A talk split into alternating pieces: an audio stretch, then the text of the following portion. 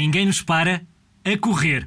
A corrida pode ser um desporto de velocidade ou de resistência. Em velocidade, corres distâncias mais curtas, mas mais depressa. Quando fazes uma prova de resistência, podes ter de correr, por exemplo, vários quilómetros. Podes praticar este desporto para gastar energia ou para te ajudar a conseguir ter mais resistência quando praticas outro desporto. Olha, e para teres um coração saudável. Há muitas provas de corrida. A mais famosa dos Jogos Olímpicos é a maratona. Nós temos muitos corredores famosos em Portugal, como a Rosa Mota e o Carlos Lopes, por exemplo.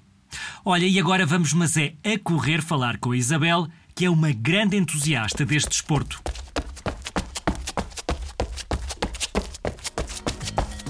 Olá, eu sou a Isabel, tenho 10 anos e gosto de correr. Eu corro desde 5 anos. Gosto de correr porque fico com mais energia. Não há nada que eu não gosto.